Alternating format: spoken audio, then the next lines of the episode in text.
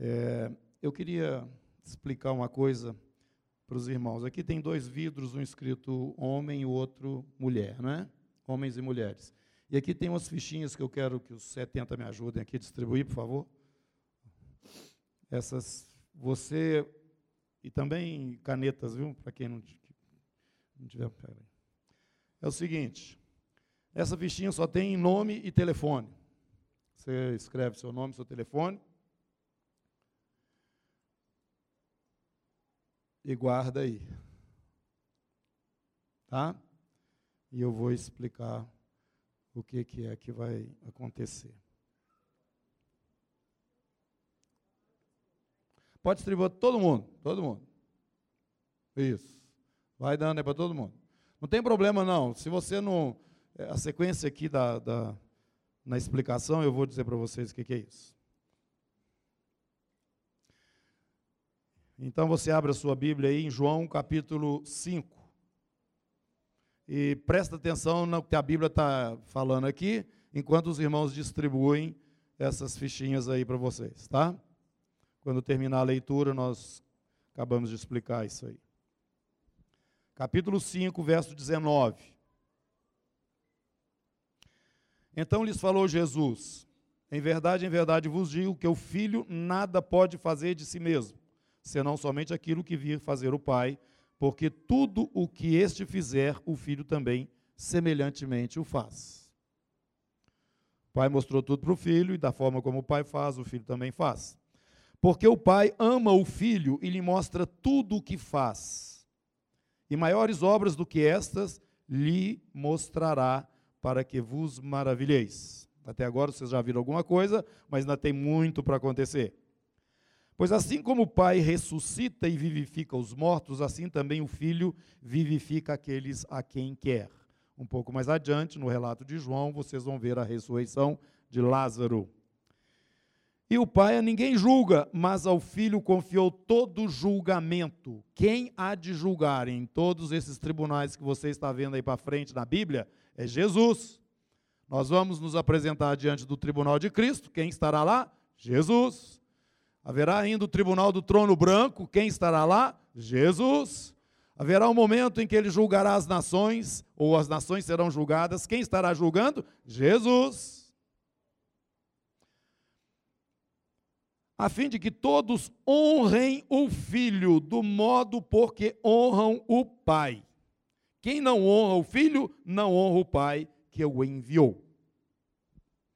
Vamos ficar bem claro essa relação do pai com o filho é total e plena. Ninguém pode favorecer mais um do que o outro, porque o próprio Jesus, aqui mesmo nesse evangelho, relata o seguinte: eu e o Pai somos um. Quem está naquele, nesse momento atuando dentro do propósito eterno desse Deus triuno é o Filho aqui na terra, e o Pai confere a ele toda esta autoridade e ele então está dizendo, o próprio Jesus, quem não honra o filho, não honra o pai que o enviou.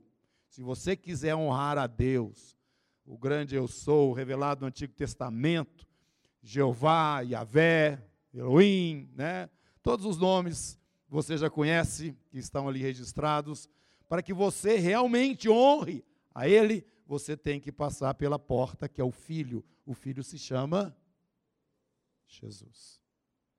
Pode chamar ele de Yeshua, porque o nome dele mesmo é Yeshua, lá em hebraico. Em, né? Pode chamar. Não tem problema nenhum, não. Agora ele atende pelos dois, viu? Tem certas pessoas, que aí já entra no outro ponto que nós vamos falar aqui hoje, eles acham que só pode falar Yeshua, não pode falar Jesus, não. Mas uma coisa esquisita, quando você está enfrentando lá um endemoniado, você fala, sai em nome de Jesus, o demônio sai. Ué, então pode falar Jesus sim. Até os demônios reconhecem. É Ele mesmo. Você está falando na autoridade deste nome, nome de Jesus. Em verdade, em verdade vos digo, Jesus falando: quem ouve a minha palavra e crê naquele que me enviou, tem a vida eterna. Não terá, que não está no futuro, não. Ele está falando no presente. Tem a vida eterna. Não entrar em juízo, mas passou da morte para a vida. Não entra em condenação, ele já está na vida. Em verdade, em verdade vos digo que vem a hora, e já chegou, em que os mortos ouvirão a voz do Filho. E os que a ouvirem viverão.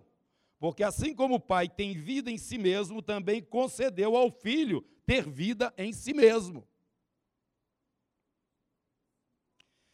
E lhe deu autoridade para julgar, porque é o filho do homem. Ele é homem como os demais também.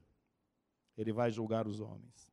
Não vos maravilheis disso, porque vem a hora em que todos os que se acham nos túmulos ouvirão a sua voz e sairão. Os que tiverem feito bem para a ressurreição da vida, os que tiverem praticado mal para a ressurreição do juízo.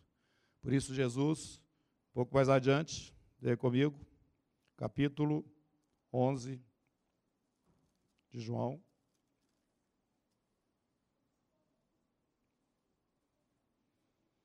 Versículo 23.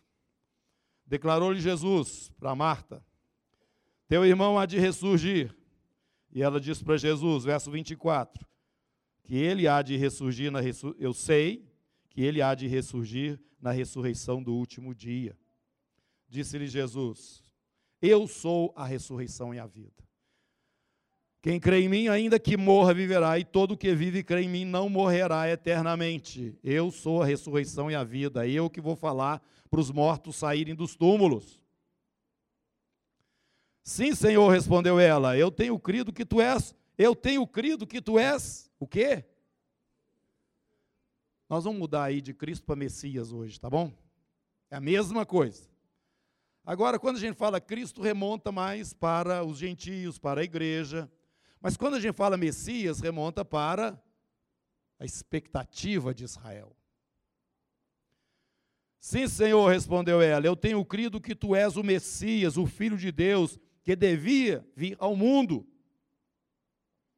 Eu tenho crido, Senhor, que tu és o Messias que devia vir ao mundo. Todo mundo já escreveu aí no papelzinho? Tá. Agora vou explicar o que é isso. Não, tem uma irmã lá, lá no fundo, lá o irmão e a irmã não tem lá. Tem gente lá que está sem papelzinho. O que, é isso? Acabou o papel? Ah, então vocês ficaram de fora, gente. Eu sinto muito. Acabou o papel. Eu vou explicar alguma coisa bem simples, viu? Que nós pretendemos com isso. O Senhor tem nos incomodado no sentido de que nós devemos nos aproximar mais uns dos outros. Então, as pessoas que quiserem. Você não precisa fazer isso que eu estou falando, não, se você quiser. Porque nós temos tido essa direção do Senhor de ir nos aproximando mais. Você vai trazer o seu, o seu papelzinho e colocar aqui as mulheres no vídeo das mulheres e do homem no vídeo dos homens. Tá bom? E depois, nós vamos fazer o seguinte: é, nós vamos tirar lá um papelzinho, tá? Você que é mulher vai tirar no, no vidro da mulher e o, o homem tira no vidro do homem. Entenderam? Você põe ali e vai tirar. Vai tirar um outro. Agora nós vamos passar aqui os vidrinhos, viu, gente? Por favor, pega aqui os vidrinhos e vai passando. As mulheres põem das mulheres, os homens põem botam dos homens. Dobra aí o seu papelzinho. Agora, antes de colocar, se você não quiser participar, não, não precisa pôr, não. Viu? Só para quem quer. Durante esta semana, ou entre esse domingo e o próximo domingo, você vai fazer uma ligação para essa pessoa que está aí. No telefone que você pegar, tá bom? é só para dar um telefonema durante a semana para esse irmão ou para essa irmã. Eu vou dizer, aliás, vou até te falar o que você vai falar no telefone, para ficar mais fácil ainda.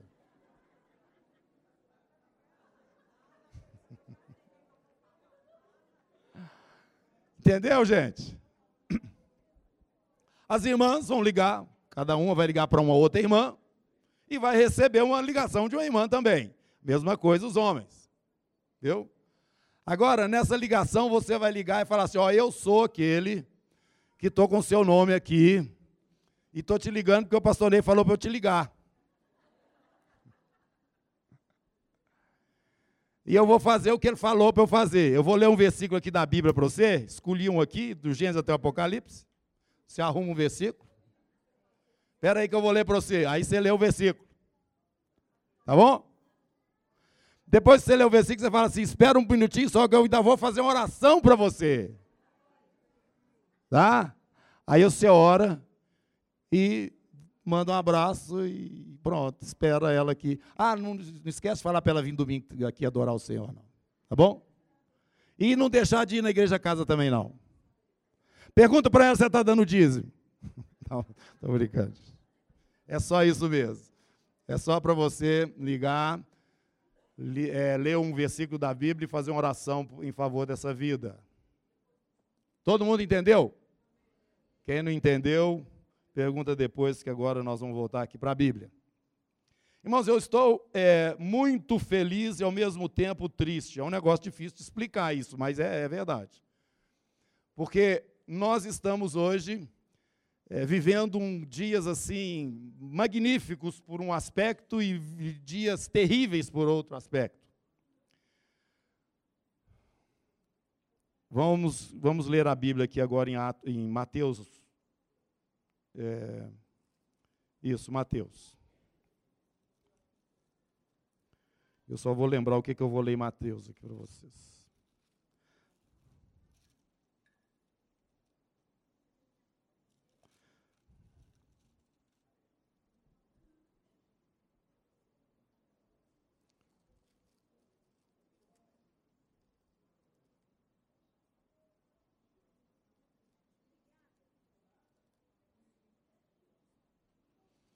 Então vamos para João de novo.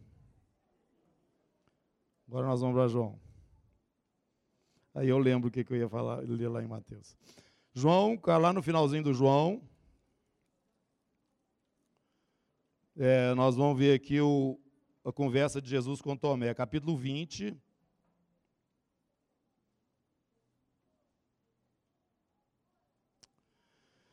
Versículo 26.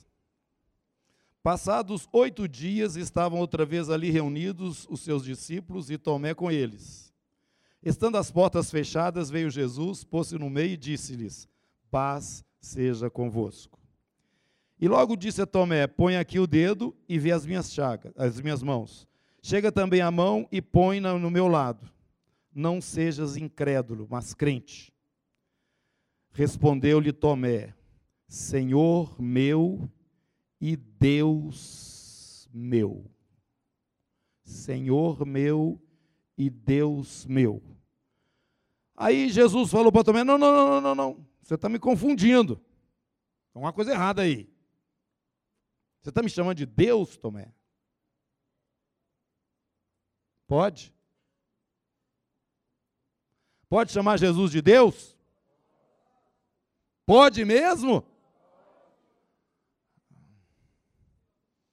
Aleluia. Lucas, agora, capítulo 1.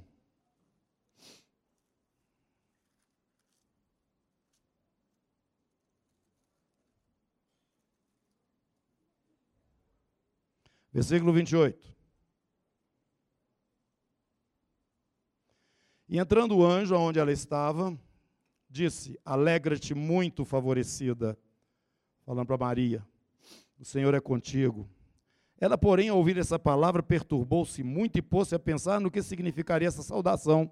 Mas o anjo lhe disse: Maria, não temas, porque achaste graça diante de Deus. Eis que conceberás, darás, darás à luz um filho, a quem chamarás pelo nome de Jesus. Este será grande e será chamado Filho do Altíssimo. Deus, o Senhor, lhe dará o trono de Davi, seu pai ele reinará para sempre sobre a casa de Jacó e o seu reinado não terá fim. Pode chamar ele de Deus? Pode mesmo, gente? Por que, vocês estão tão baixinho assim? Então, nós vamos agora para o livro de Colossenses.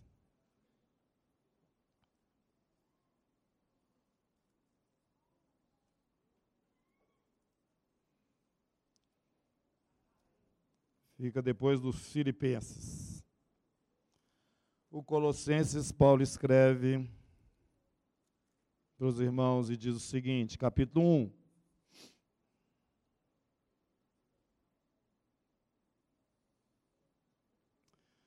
E Deus nos libertou do império das trevas, versículo 13, nos transportou para o reino do Filho do seu amor, no qual temos a redenção e a remissão dos pecados. Este, Jesus, é a imagem do Deus invisível, o primogênito de toda a criação. Nele foram criadas todas as coisas, nos céus, sobre a terra, visíveis, invisíveis, tronos, soberanias, principados, potestades, tudo foi criado por meio dele e para ele. Capítulo 2, verso 8. Cuidado, meus irmãos, que ninguém vos venha enredar com sua filosofia e vãs sutilezas, conforme a tradição dos homens, conforme os rudimentos do mundo e não segundo Cristo, porque porquanto nele habita corporalmente toda a plenitude da divindade. Pode chamar Jesus de Deus, irmãos? Hebreus capítulo 1.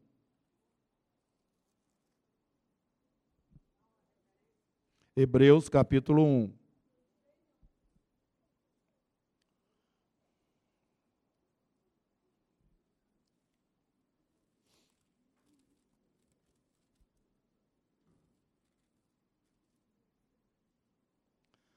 Havendo Deus, outrora, lá no Antigo Testamento, falado muitas vezes e de muitas maneiras aos nossos ancestrais, através dos profetas, nestes últimos dias, ele nos falou pelo Filho, a quem constituiu o herdeiro de todas as coisas, pelo qual também fez o universo. O Filho dele é o resplendor da glória e a expressão exata do seu ser, sustentando todas as coisas pela palavra do seu poder, depois de ter feito purificação dos pecados, assentou-se à direita da majestade nas alturas. Podemos chamar Jesus de Deus? João capítulo 20, volta lá no 20 de João. Nós vamos deixar o Mateus para lá hoje. verso 30. 20, verso 30. Na sequência do Tomé aí, João escreve o seguinte: Na verdade, fez Jesus diante dos discípulos muitos outros sinais que não estão escritos neste livro. Estes, porém, foram registrados para que creais que Jesus é o Messias, o Filho de Deus para que crendo tenhais vida em seu nome. Agora eu lembrei de Mateus. Mateus capítulo 16.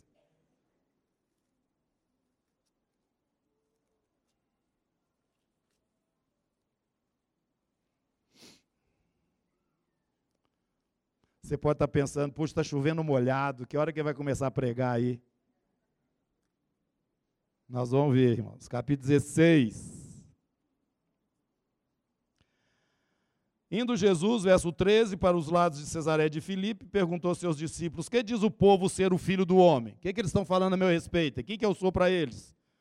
Os discípulos responderam: Uns falam que o Senhor é João Batista, outros falam que o Senhor é Elias, e outros falam que o Senhor é Jeremias, ou algum dos profetas. Aí Jesus disse para eles: E vocês, quem que vocês acham que eu sou? Quem que vocês dizem que eu sou?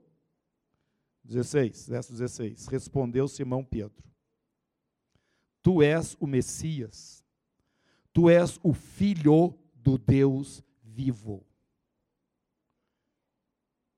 Então Jesus lhe afirmou: Bem-aventurado és, Simão Barjonas, porque não foi carne e sangue que te revelaram, mas meu Pai que está nos céus é quem revelou quem eu sou.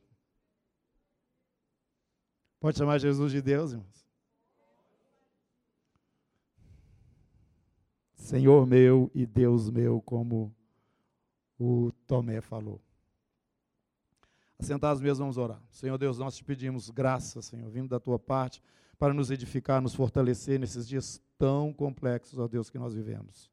Bendito seja o teu nome, porque apesar da geração ser aquela, como foi lida aqui de manhã, ou de manhã, no, no início, na abertura aqui, Senhor, o caráter do homem do nosso, dos nossos dias, ó Deus, tão depravado, Senhor. Mesmo assim, Senhor, o Senhor tem um testemunho forte, o Senhor tem uma igreja que brilha, o Senhor tem aqueles que são chamados pelo Teu nome, e nós estamos aqui reunidos, parte deste povo, para celebrar o Teu nome e glorificar o Senhor. Ó Deus, isso é bênção demais, ó Deus. Muito obrigado, Senhor. E nos dê direção, entendimento e compreensão naquilo que vamos estar compartilhando aqui hoje ainda. Em nome de Jesus. Amém. Amém. Bom, irmãos, nós lemos todos esses textos, falamos tudo que falamos aqui, mas nós estamos, na verdade, no livro de Atos, não é isso? Estamos aqui é, vendo o que, que aconteceu, o princípio da igreja. E eu fiz questão de é, é, reforçar esse aspecto, porque é exatamente o fato de Jesus ser o Filho de Deus, de Jesus ser o Messias, é que trouxe toda essa situação que ocorreu aqui no livro de Atos, que vai nos mostrando que a igreja surgiu.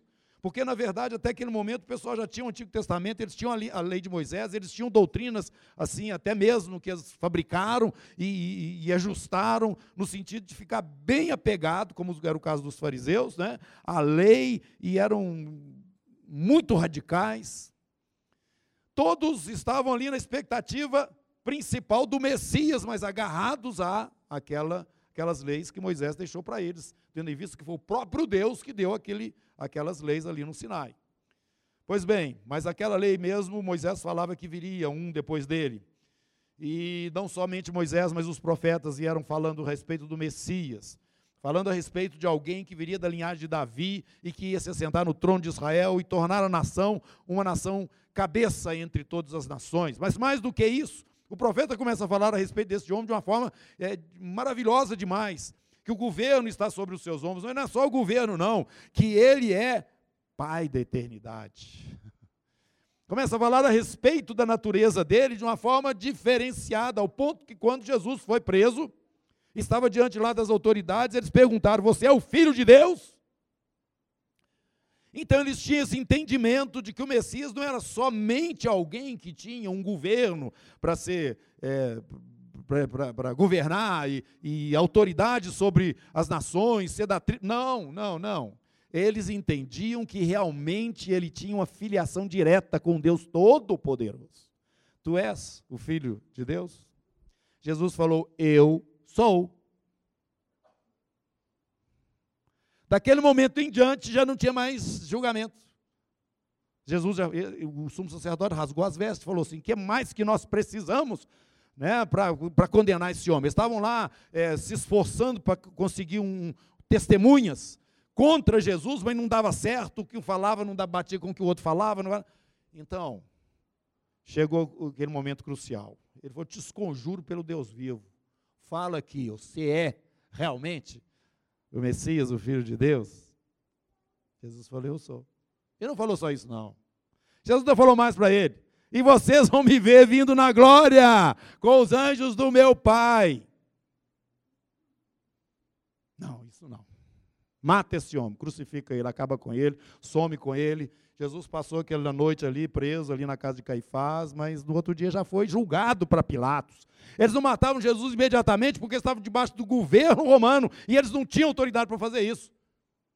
Tanto era definida a sentença de Jesus diante deles, que eles sublevaram o povo, falaram para o povo falar, crucificam. Quando apareceu aquele Barrabás, aquele homem que era um terror ali, era um malfeitor, e o, o Pilatos botou um do lado do outro, assim, ah, agora eles vão parar com esse negócio, porque na verdade não tem nada contra esse homem, esse tal de Jesus aí.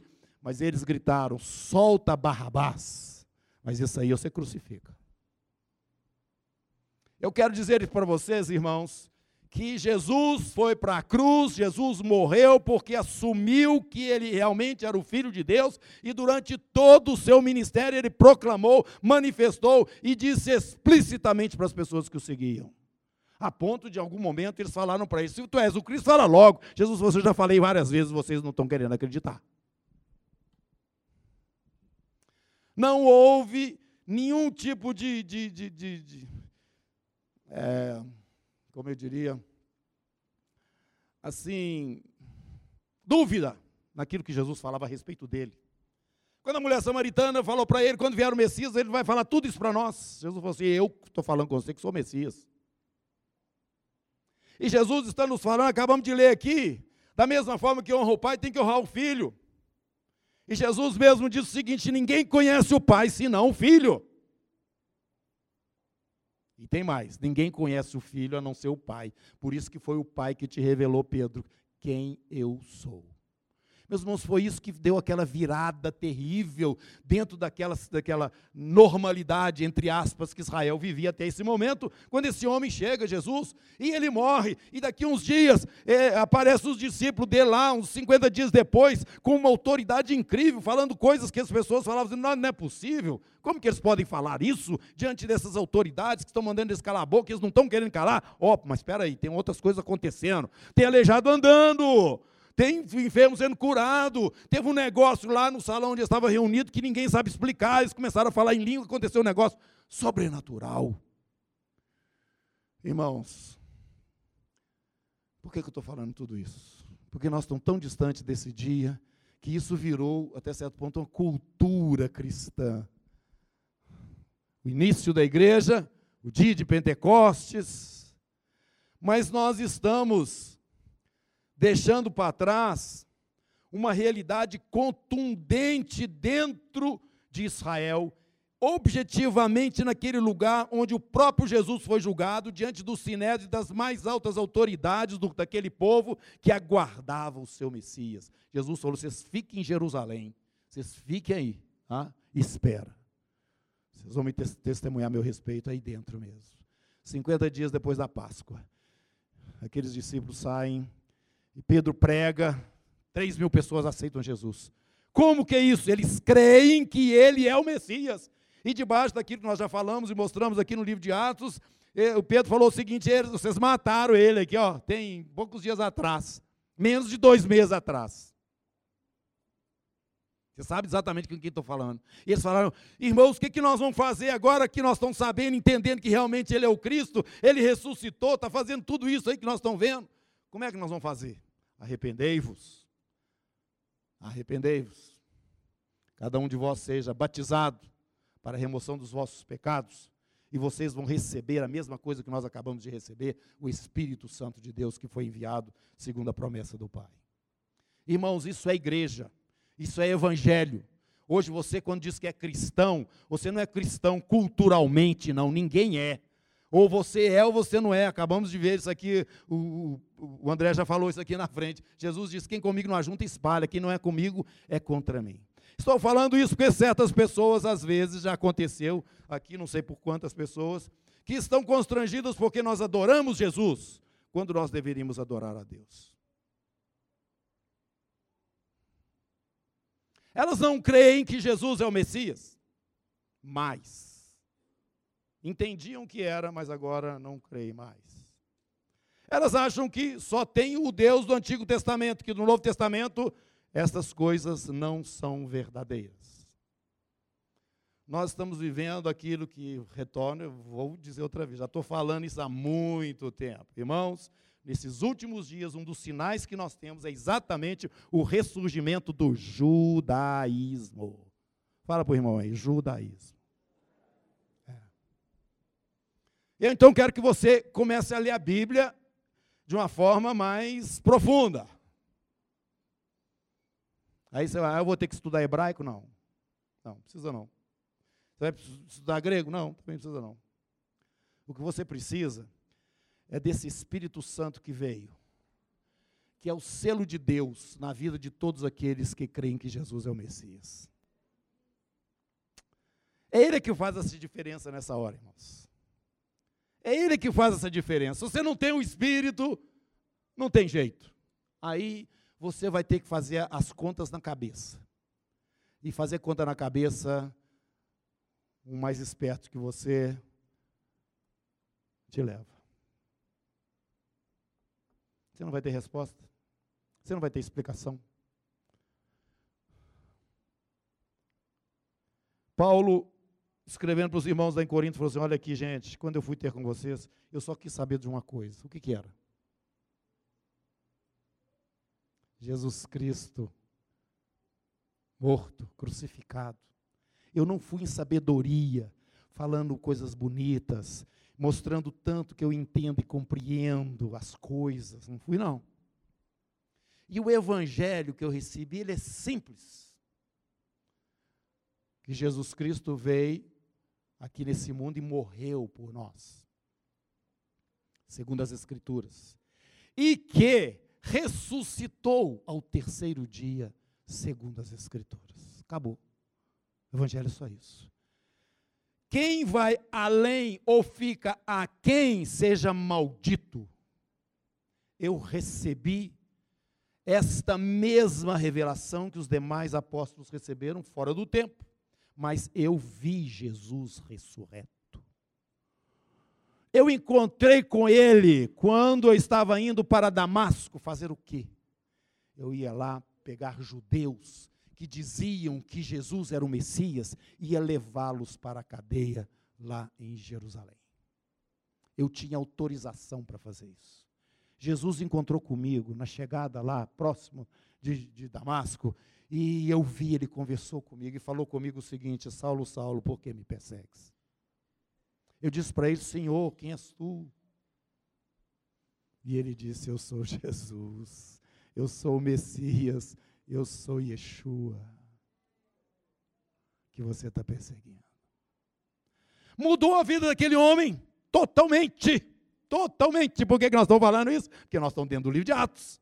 Nós estamos falando a respeito de uma revolução que começou a acontecer lá em Israel. No princípio, 3 mil pessoas, depois mais 2 mil pessoas, e aquilo foi inchando dentro de Jerusalém, e as autoridades não suportavam isso. E entre essas estava esse fulano chamado Saulo. Esse fulano chamado Saulo, ele morava em Tarso, lá na Cilícia Sul, sudeste da Turquia hoje. Mas ele era um helenista tá? porque morava fora, ele era de fora, ele não era lá da Judéia mesmo. Homem muito culto, foi enviado para Jerusalém para ser educado aos pés da maior expressão do judaísmo naquela época, que chamava Gamaliel. Vocês já acharam ele aí no livro de Atos.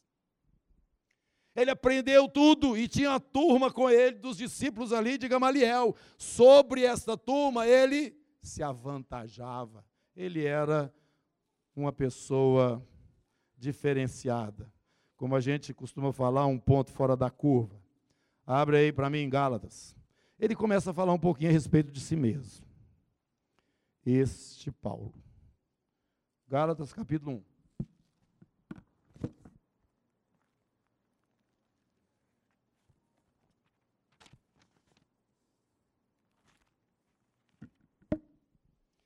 Aí ele está conversando com os irmãos na Galácia de uma maneira muito forte, porque dentro ali daquela congregação que ele alcançou, ele por causa de uma doença que ele tinha, provavelmente na visão, nós inferimos isso porque ele falou a respeito do amor dos irmãos que chegava até o ponto deles que talvez até arrancar os olhos deles próprios para dar para Paulo, de tanto que ele se sentiu amado no meio daqueles irmãos. Mas ele falou, foi por causa de uma enfermidade que eu fui aí.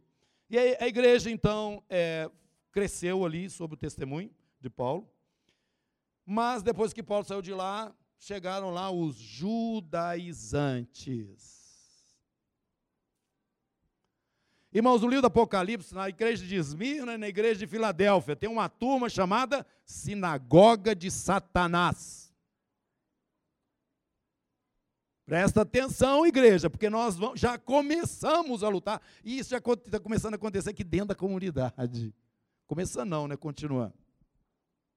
Mas o que me chama a atenção é porque nesses últimos dias essas coisas estão se manifestando, irmãos. Não se fazia ideia. E isso agora reforça mais esse entendimento que devemos ter de quem é esse maravilhoso Jesus que entregou sua vida na cruz por nós e que por eles não é aceito. Então, Paulo diz o seguinte, versículo, capítulo 1, versículo 8 mas ainda que nós, ou eu, me, ou mesmo um anjo vindo do céu, vos pregar evangelho que vá além do que vos temos pregado, que eu já falei aqui, muito fácil, né? Jesus morreu pelos nossos pecados ali na cruz e ressuscitou ao terceiro dia.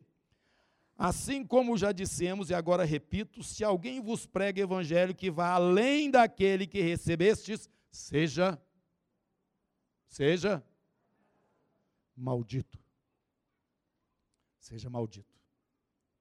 Por isso, irmão, você tem que ter firmeza no seu evangelho. Não deixa diluir o evangelho, não, irmão. Vão vir muitos sábios, segundo o seu próprio entendimento nesses dias. Antes de ler aqui o Gálatas, eu quero que você leia aqui é, Timóteo. 1 Timóteo capítulo 4, versículo 1. Ora, o Espírito afirma expressamente, né, já, já foi lido aí em 2 Timóteo, como é que vai ser o, o, são os homens desses últimos dias.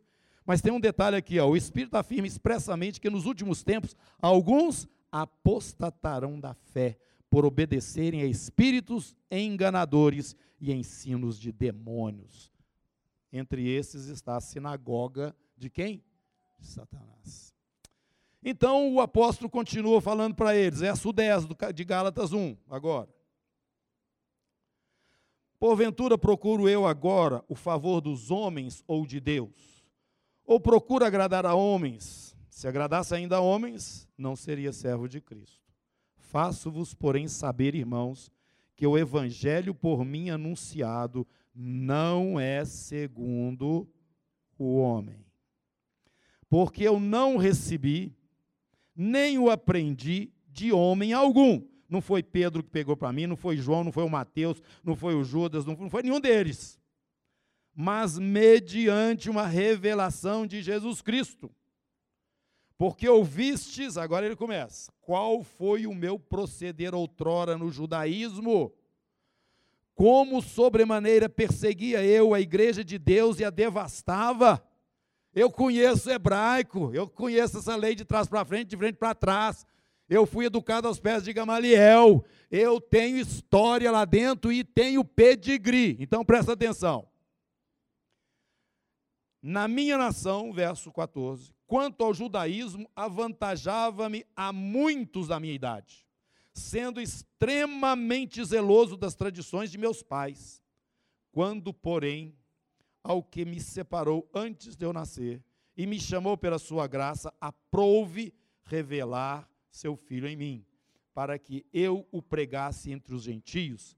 Sem detença, não consultei carne ou sangue, não pedi autorização os apóstolos, nem subi a Jerusalém para os que já eram apóstolos antes de mim, mas parti para as regiões da Arábia e voltei outra vez para Damasco. Ali em Damasco ele foi perseguido, teve que descer do, do, do, pela, por um cesto né, do muro, foi para Jerusalém. Lá em Jerusalém, o Barnabé deu uma assessoria para ele, porque estava todo mundo correndo dele. Esse cara aqui estava matando a gente. Aliás, nós vamos agora para o livro de Atos, né? onde nós estamos mesmo. Nós vamos ver que logo no princípio da conversão dele, alguma coisa terrível começou a acontecer. Irmãos, estamos relatando aqui Paulo, porque do capítulo 7 em diante, até o capítulo 12, nós vamos ver esse princípio da igreja baseado em dois ministérios, o de Pedro e o de Paulo. Eu estou realçando de Paulo, porque o Paulo começa logo aqui quando Pedro, ó, quando Estevão é apedrejado. Tá? Então nós vamos de, de mostrar a conexão desse Estevão é, com esse Paulo, que segundo ele, já falou que ele perseguia a igreja do Senhor e ele matava mesmo, e ele não tinha, não tinha coré-coré com Paulo, não. Ah, esse é o Paulo. Então nós estamos aqui no livro de Atos, no, não, no momento em que Paulo, conversão de Paulo, né? Que, que aconteceu aqui? No capítulo 9. Paulo entra então na cidade de Damasco, ele fica cego na visão que ele tem na entrada. E o Senhor então, ele fica lá, é, numa casa lá, na rua direita, na casa de Judas, e ele está cego, ele está em jejum, ele está assustado com a visão que teve, não está entendendo direito as coisas. E Deus então desperta um homem chamado Ananias, um servo dele que morava lá em Damasco. Verso 10. Ora, havia em Damasco um discípulo chamado Ananias. Disse-lhe o Senhor numa visão: Ananias. Ele respondeu: Eis-me aqui, Senhor. Então o Senhor ordenou: Dispõe-te, vai-te à rua que se chama direita, na casa de Judas, procura por Saulo, apelidado de Tarso, pois ele está orando. O Paulo, que é lá da Cilícia, da cidade de Tarso, ele está lá na casa do Judas na rua direita. Ele está orando, ele está lá cego. E viu entrar um homem chamado Ananias e impor-lhe as mãos para que recuperasse a vista. Ele já, eu já mostrei isso para ele. Ananias, porém, respondeu ao Senhor: Senhor, de muitos tenho ouvido a respeito deste homem. Quantos males tem feito aos teus santos em Jerusalém? E para aqui trouxe autorização dos principais sacerdotes para prender a todos os que invocam teu nome. Mas o Senhor lhe disse: Vai, porque este é para mim um instrumento escolhido para levar o meu nome perante os gentios e reis, bem como perante os filhos de Israel. Pois eu lhe mostrarei o quanto lhe importa sofrer pelo meu nome. Ah, Paulo. Esse Paulo, então, que está aqui no capítulo 8. Olha o que, que acontece aqui. Ó. Estevão acabava de morrer, adormeceu ali, morreu. E capítulo 8, verso 1: E Saulo consentia na sua morte. E não somente consentia, mas ele, ele patrocinava, porque vest, as vestes das testemunhas. Porque a Bíblia no Antigo Testamento fala o seguinte: se alguém blasfema contra Deus ou tem alguma atitude contra o Senhor, uma testemunha só não serve para levar ele em juízo. Tem que ter duas, pelo menos. E entenda essas duas testemunhas, as, as testemunhas são as primeiras a julgar pedra nele.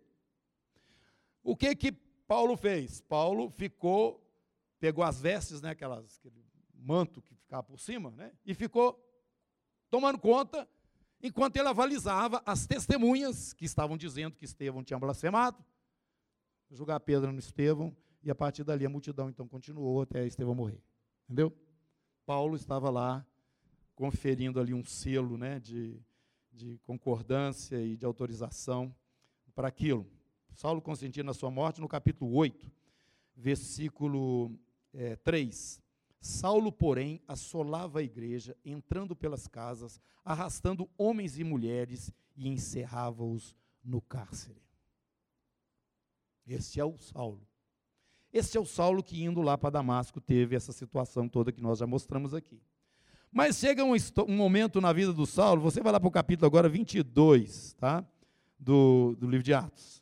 Saulo é preso em Jerusalém. No final da sua terceira viagem missionária, eles craam no Paulo. Pegam ele lá.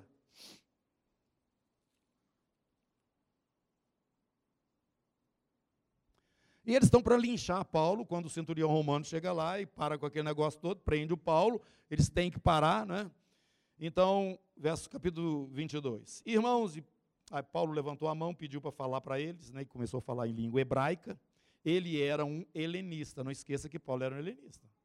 Ele era lá de Tarso da Cilícia, mas ele foi criado ali naquela cidade, junto com aquelas autoridades todas que ele sabia é, mencionar os nomes. Ele teve o, o, o, é, permissão, então, para falar para a multidão que queria linchá-lo, né? o centurião permitiu. Então, Paulo começa falando o seguinte: Irmãos e pais, ouvi agora a minha defesa perante vós. Quando ouviram que ele falava em língua hebraica, guardaram ainda maior silêncio. E o Paulo continuou: Eu sou judeu, nasci em Tarso da Cilícia, mas criei-me nesta cidade, e aqui fui instruído aos pés de Gamaliel, que ninguém conhece, né? Todo mundo sabia quem era. Segundo a exatidão da lei de nossos antepassados, exatidão.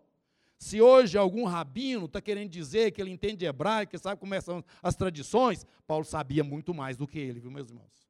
Por um simples é, cálculo né, de tempo, você pode ver que ele estava muito mais próximo, além de tudo. Os nossos antepassados, sendo zeloso para com Deus, assim como todos vós o sois neste dia. Eu persegui este caminho, que eram chamados cristãos, né? Até a morte prendendo e metendo em cárcere homens e mulheres, de que são testemunhas o sumo sacerdote, que vocês têm ele aí, e todos os outros anciãos. Eles são testemunhas que eu fazia isso. Destes, eu que recebi carta para os irmãos, e ia para Damasco no propósito de trazer manietados para Jerusalém os que também lá estivessem para serem punidos. Ora, Aconteceu que, indo de caminho e já perto de Damasco, quase ao meio-dia, repentinamente, grande luz do céu brilhou ao redor de mim. Então caí por terra, ouvindo uma voz que dizia: Saulo, Saulo, por que me persegues? Perguntei: Quem és tu, Senhor? Ao que me respondeu: Eu sou Jesus, o Nazareno, a quem persegues. Os que estavam comigo viram a luz, eles são testemunhas sem contudo perceberem o sentido da voz de quem falava comigo. Então perguntei: Que farei, Senhor?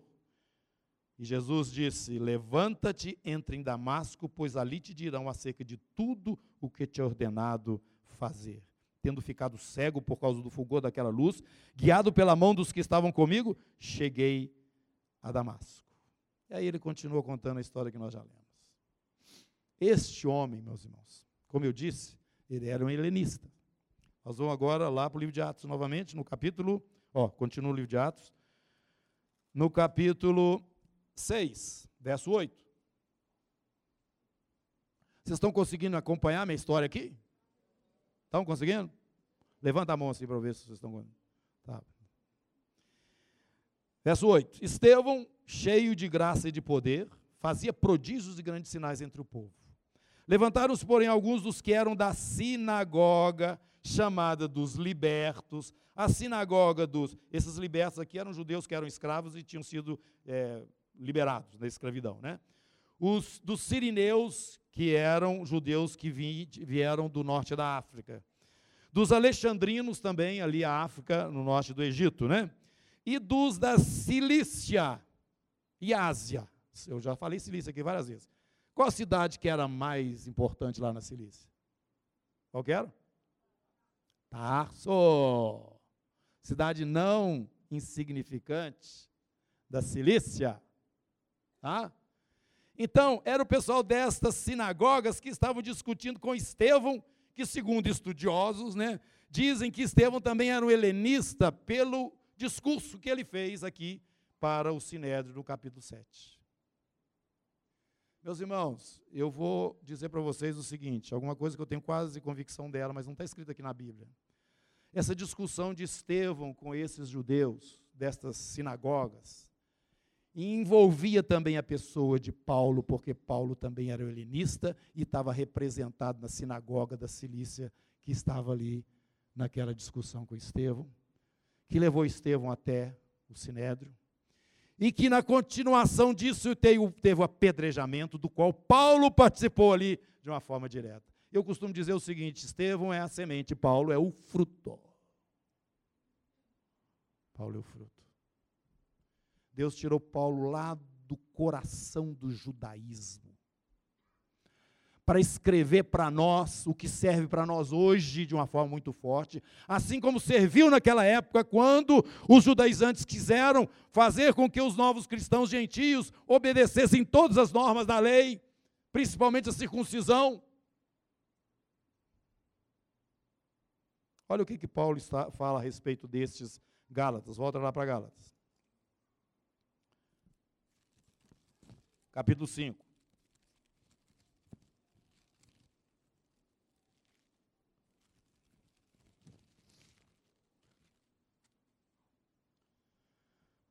Versículo 1. Para a liberdade foi que Cristo nos libertou. Permanecei, pois, firmes e não vos submetais de novo a jugo de escravidão. Eu, Paulo, vos digo que, se vos deixar de circuncidar, Cristo de nada vos aproveitará. De novo testifico a todo homem que se deixa circuncidar, que está obrigado a guardar toda a lei, 613 mandamentos.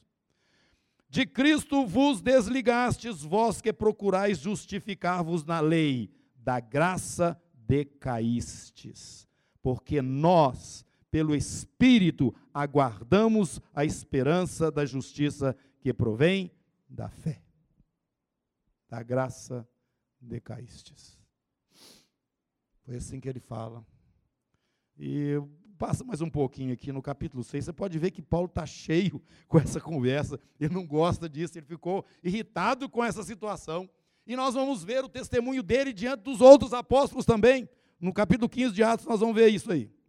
Bom, ele fala aqui no 6, versículo 1: Vede com que letras grandes vos escrevi de meu próprio punho.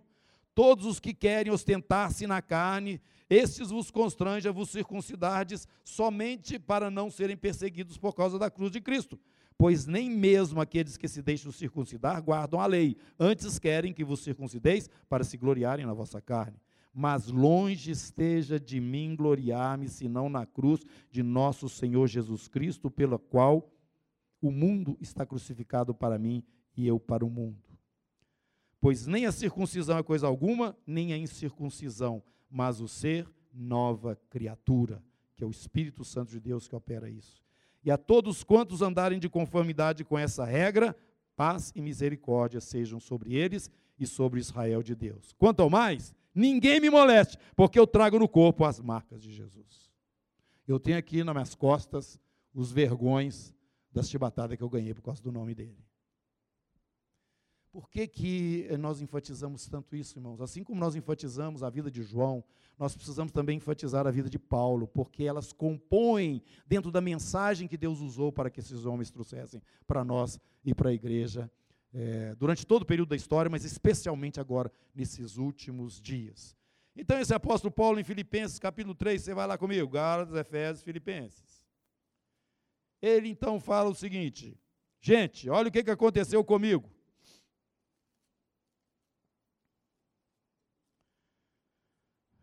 Quero prevenir vocês. Capítulo 3, verso 2. Tomem cuidado. Acautelai-vos dos cães. Acautelai-vos dos maus obreiros. Acautelai-vos da falsa circuncisão. Porque nós é que somos a circuncisão, nós que adoramos a Deus no Espírito e nos gloriamos em Cristo Jesus no Messias Jesus e não confiamos na carne. Bem que eu poderia confiar na carne. Se qualquer outro pensa que pode confiar na carne, eu muito mais ainda.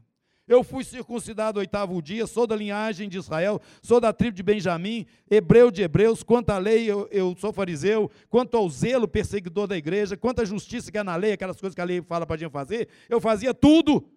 Mas o que para mim era lucro, que era o meu pedigree, isto considerei perda por causa de Cristo, por causa do Messias. Sim, deveras considero tudo como perda, por causa da sublimidade do conhecimento de Cristo Jesus, do Messias Jesus, meu Senhor, por amor do qual perdi todas as coisas, e as considero como refúgio para ganhar o Messias. E ser achado nele, não tendo justiça própria que procede de lei, senão a que é mediante a fé no Messias, a justiça que procede de Deus, baseada na fé, para o conhecer e o poder da sua ressurreição e a comunhão dos seus sofrimentos, conformando-me com ele na sua morte, para que de algum modo eu possa alcançar a ressurreição dentre os mortos. Irmãos, nós vivemos dias difíceis. E vocês se preparem. Ou Jesus é o Senhor, ou você não saberá da resposta àqueles que pedirem razão da fé que está em você. E a sustentação do nosso testemunho é esse espírito que ele fez habitar em, em nós. Vós tendes a unção, não há necessidade que ninguém vos ensine. E a realidade de Jesus como Deus encarnado entre nós, e o Verbo se fez carne e habitou entre nós, ela só vem se o Espírito Santo de Deus te abrir os olhos para esse conhecimento. Não foi carne nem sangue que te revelou, Pedro, foi o meu Pai.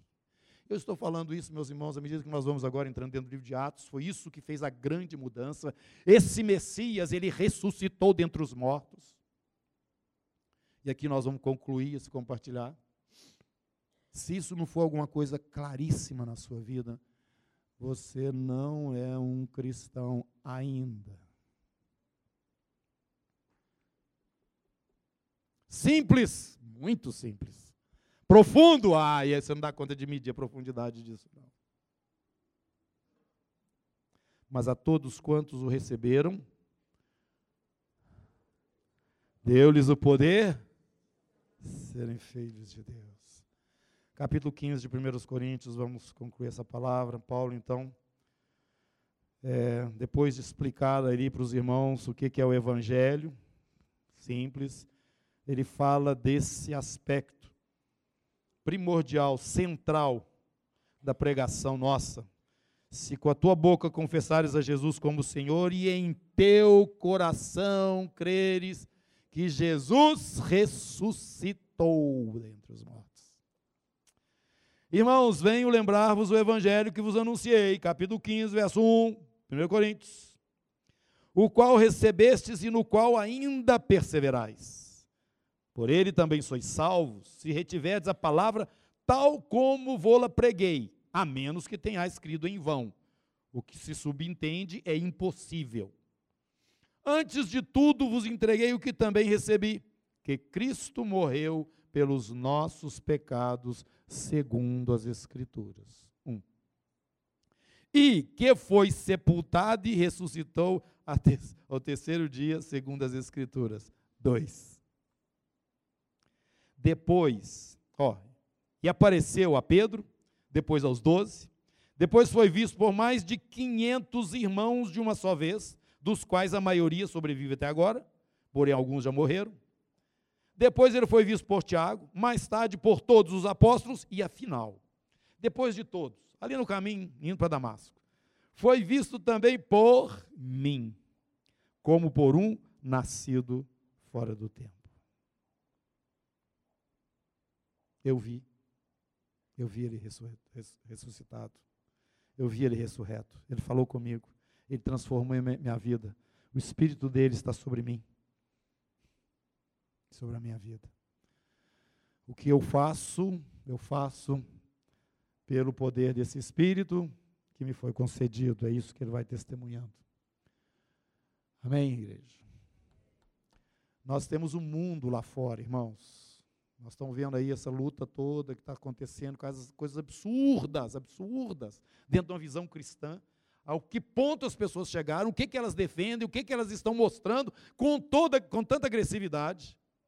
Estou falando a respeito do gênero.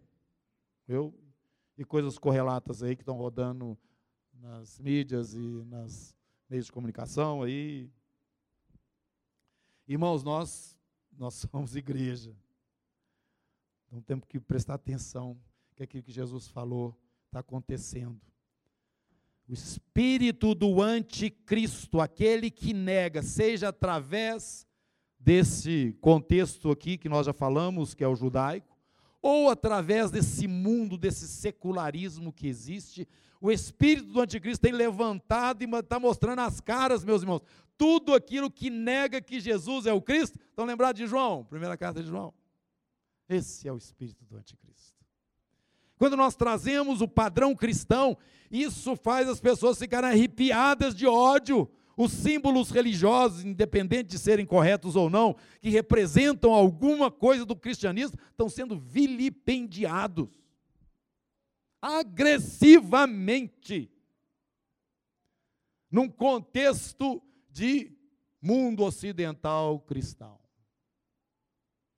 Não assusta não, irmãos porque aqui dentro do nosso meio mesmo tem se levantado essa ação satânica do anticristo também, negando que Jesus é o Filho de Deus, é o Messias, é o Cristo que com seu sangue nos redimiu ali na cruz.